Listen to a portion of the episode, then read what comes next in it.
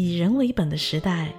在最适宜人类居住的城市生活，是怎样一种体验呢？嘚瑟地告诉你，我们就住在这儿，这里是温哥华，跟主播意义的声音来体验一把云闯温哥华的快感，也许将改变你的人生。这里是易声音独闯温哥华专栏，主播意义在温哥华向你问好。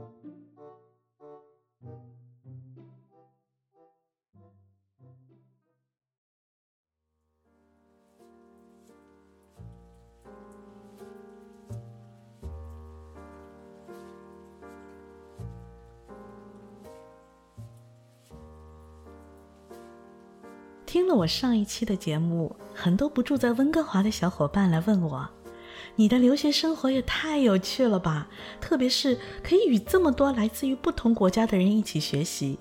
同学们还可以把大家带去餐厅吃自己国家的美食，并且可以让别的地方的人知道自己国家的饮食特色和习惯，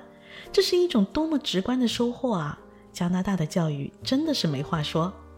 但是问题来了。”这么多不同国家的人都能在那儿找到自己国家的美食吗？答案是当然啦，因为这里是温哥华。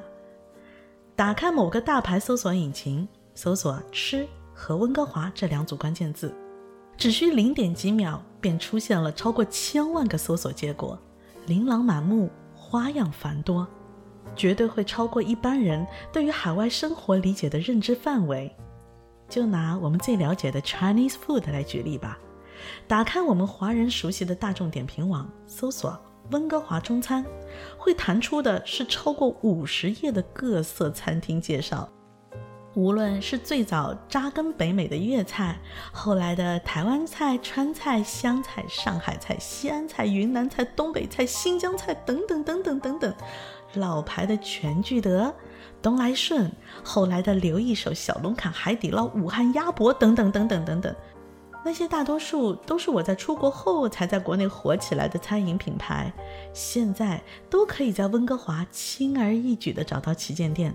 那可是原汁原味的哦。这几年才出国的朋友告诉我，无论是口味、餐厅风格和在国内吃的感觉，几乎是一模一样的。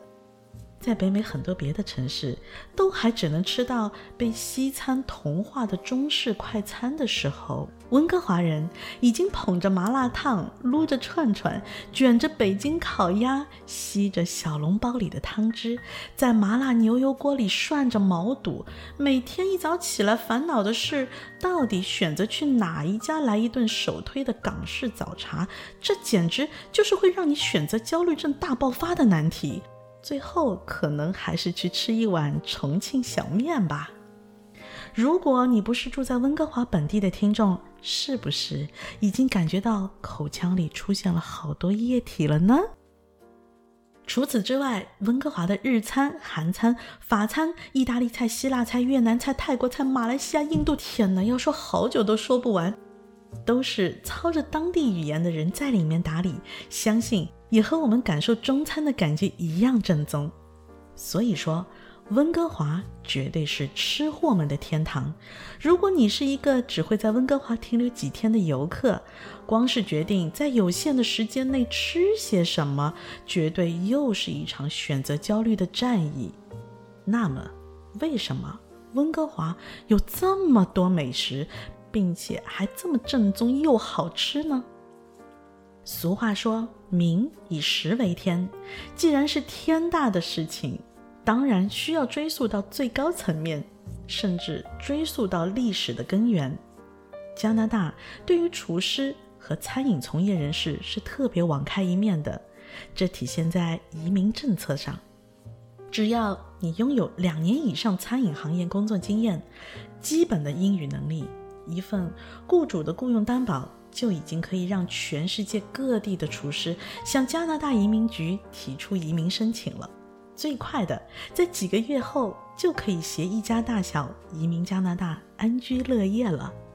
在二三十年前，当时的加拿大对于厨师或者是在餐饮方面有特殊手艺的人，门槛可就更低了。或许只是一个烧腊师傅。只是一个点心师，